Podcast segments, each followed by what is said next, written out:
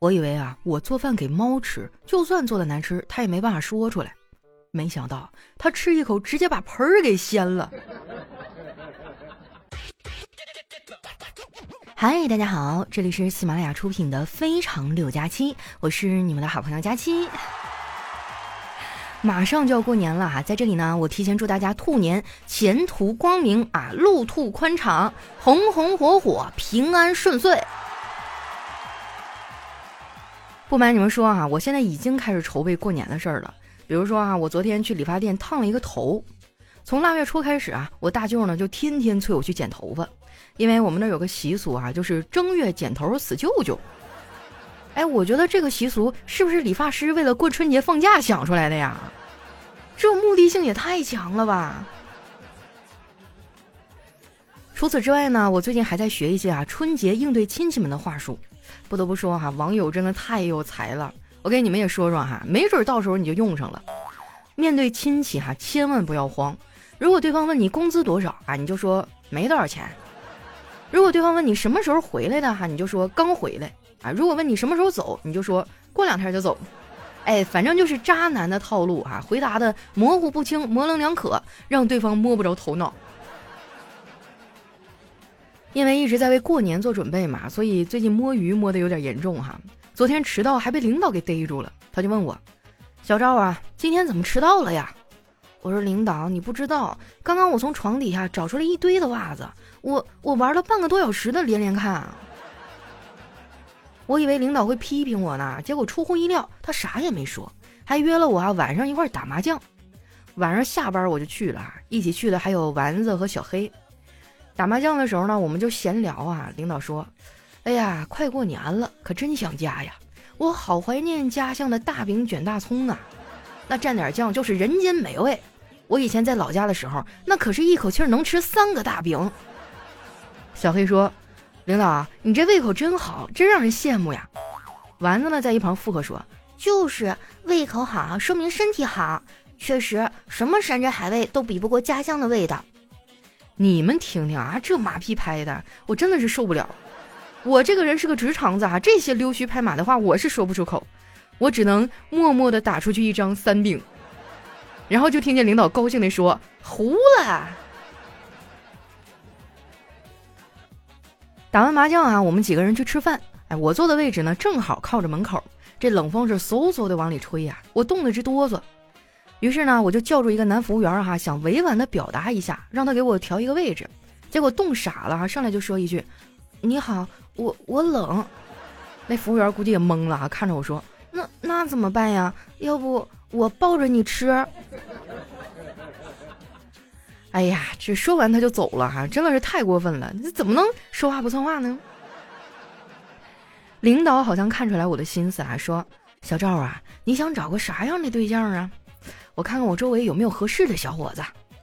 丸子啊，在一旁插嘴说：“我觉得找男朋友啊，最重要的是自己喜欢，给我爱情就好，面包我可以自己买。”我说：“我跟你不太一样啊，我可能要求略微的高那么一点点儿，对方呢只需要给我爱情和包就好，面呢我自己能买。”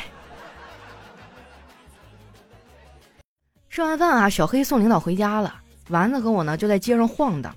后来丸子觉得没意思啊，非要拉着我去看电影。说实话啊，我已经很久没有去过电影院了。我觉得现在的电影讲的故事啊，多少都有点脱离实际。电影里的三十岁是什么样的？呼风唤雨啊，行业翘楚，业界楷模，人生导师。而现实中快三十岁的我啊，还天天追着我爸的屁股后面问：“爸，我能吃根冰棍吗？”看完电影啊，已经挺晚了。我们出门的时候呢，走在我们前面的啊是一个穿着连帽卫衣的杀马特，哇，这年头在大街上能看到这样的发型真的不太容易，我就没忍住呢，盯着多看了几眼。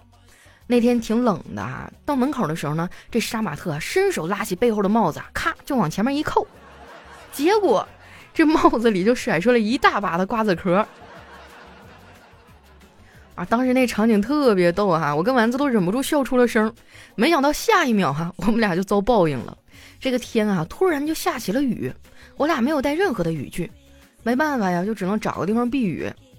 避雨的时候闲着没事儿哈，我俩就聊了一会儿天儿。丸子就感慨的说：“哎呀，现在活着真累，我好怀念在大学读书的日子呀。我说：“你那是怀念在大学读书的日子吗？”这句话的本意啊，应该是打游戏打到昏天暗地，又他妈不用工作赚钱，真的太爽了。你说这种日子谁不怀念呢？啊，上大学真的太自由了。我记得上大一那年哈，我跟几个室友一起出门准备去上课，结果下雨了，几个人啊在寝室楼门口待了半天，谁也不肯迈出去，我就忍不住说：“下这么大的雨，要不咱们别去了吧？”大家都跟着附和。对呀，是啊，好大的雨啊，我也不是很想去上课了。又过了一会儿呢，一个人提议说：“要不咱们去网吧打游戏吧？”啊大家纷纷表示：“走走走走，这么点雨小意思。”我跟这堆人啊混了四年啊，混出来了非常深厚的友谊。现在每年过年啊，我们都要聚在一起喝几顿。说到喝酒啊，我们东北人真的太爱喝酒了。我爸就是一个酒蒙子。每次喝完呀，他都会后悔。不过后悔呢，也不耽误再喝。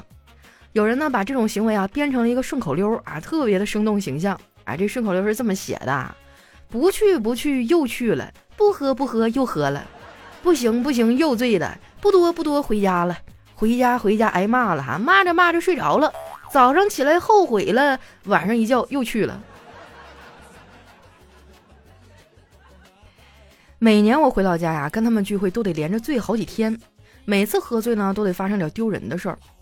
有一次啊，十一回家，我们集体喝大了，都在路边躺着睡着了。我一个朋友怕我着凉啊，就给我盖了一辆共享自行车。他呢，他自己盖了两辆。还有一次哈，他们都没喝多，只有我一个人喝多了。然后呢，他们就看着我闹。第二天早上醒过来啊，我发现自己满嘴都是泥。哎，我就给他们打电话问怎么回事啊？结果我朋友悠悠地说：“你昨晚啊，非说自己是喜羊羊，非要吃草，拦都拦不住啊！”当时给我气坏了，我在电话里忍不住喊：“那你就不会说灰太狼来了吗？”对方在电话那头都愣住了，很显然啊，他也没有想到这一层。为了表示歉意呢，他说要请我吃饭啊，我没好意思拒绝呀，我就去了。路过一家小餐馆啊，我刚要进去，他一把就把我拉住了。哎，别进，这地方啊不是咱消费得起的。我一看，这也不是啥大酒店呢，就是一家小饭馆而已啊，这有啥消费不起的呢？我这心里不自觉的就开始犯嘀咕。他看我这个样子啊，就解释说，这家店呀，我以前来吃过一回，在这吃完就得肠胃炎，住院好几天啊，咱们可消费不起。后来啊，我们俩又逛了半天，是越逛越冷啊。最后一致决定去吃一碗热乎的面条。我俩呢选了一家拉面店哈。等餐的时候呢，突然进来一个人啊，说自己是某互联网公司的 IT 经理，问老板需不需要客户端。老板说：“哎呦，我们的面呐一般都是伙计端，忙的时候才需要客户端。”店老板这个脑回路也是没谁了哈。我发现有些人的脑回路呢，就是跟一般人不一样。比如说我哥，他总能想到别人想不到的切入点。前几天啊，我嫂子网购了一床被子，哎，盖着很舒服，就让我哥呢给个好评。结果我哥这二货啊，评论说：“嗯，这被子真不错。过去一年啊，在家没睡几次，自从买了这被子啊，一天不回家睡觉就难受。被子选得好，老公回家早。”你说我哥这编故事的能力啊，都能去写小说了。我嫂子呢倒是很聪明啊，很会利用我哥这个特长。她安排我哥呢每天晚上讲故事哄孩子睡觉。我在旁边观摩过一回，怎么说呢？呃，你们看过电视剧《家有儿女》吧？就感觉差不多，都很有看头。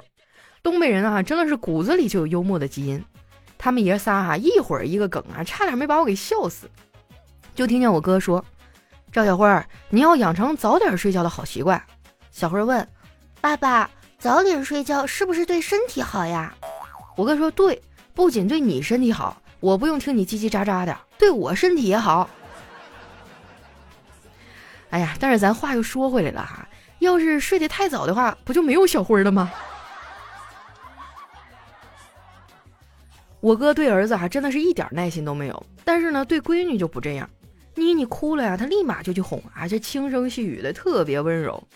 昨天呢，我嫂子加班没在家，妮妮不知道因为啥就哭个不停，嚷着说想妈妈。我哥想尽一切办法都哄不住，最后啊，妮妮都哭累了。他看着我哥一副无能为力的样子，满脸嫌弃的说：“爸爸，要不你试试用巧克力哄我一下呢？”你说这孩子哈也太聪明了，他可比我哥机灵多了，而且呢嘴儿特别甜，表达能力也好。他不到一岁的时候啊，就能跟大人简单的对话了。他是我们整个家族里啊学说话学的最早的。不过呢，这也跟我们的努力有关哈。很多话我们都重复的教了很多遍。有时候我就想啊，为什么说话不是生下来就有的功能呢？你说新生儿不会说话，难道是因为地球设置了关注一年才能评论吗？我小侄女啊会开口叫爸爸那天，把我哥高兴坏了。就这么一件事儿啊，他发微信通知了好几十个亲戚，发完之后呢，还非要拉着全家啊去吃饭庆祝。当然啦，这也可能是他嘴馋了。我们选了家附近的一个饭店啊，因为距离近，所以决定走过去。我跟我哥走在一起，突然啊，前面一个女的手舞足蹈、活蹦乱跳，还满嘴脏话，就好像鬼上身一样，给我吓了一跳。我哥可能也被吓着了，拉起我就走啊，一边走还一边说：“老妹儿，快点走。”我还以为我们遇到一神经病呢，结果等走远了，我哥才气喘吁吁地说：“哎呀妈呀，刚才我抬烟头没弹远，一不小心弹到脖子里去了。你说多损啊！这山上的笋都要被他给夺完了。所以说，这个故事告诉我们啊，跟抽烟的人要保持距离，要不走着走着突然被烫着了，你说你找谁说理去，对吧？”好了，那今天的节目啊，到这里就接近尾声了。喜欢我的朋友呢，可以关注我的新浪微博和公众微信，搜索主播佳期。当然啦哈，如果你想跟我面对面沟通呢，也可以搜索我的抖音号，也是主播佳期。每天晚上我都会开直播来和大家互动啊。如果说大家有什么想对我说的话，还有好玩的段子呢，可以留在我们节目下方的留言区啊，我们会在下期节目里来和大家分享。那今天节目就先到这儿啦，我是佳期，我们下期节目再见。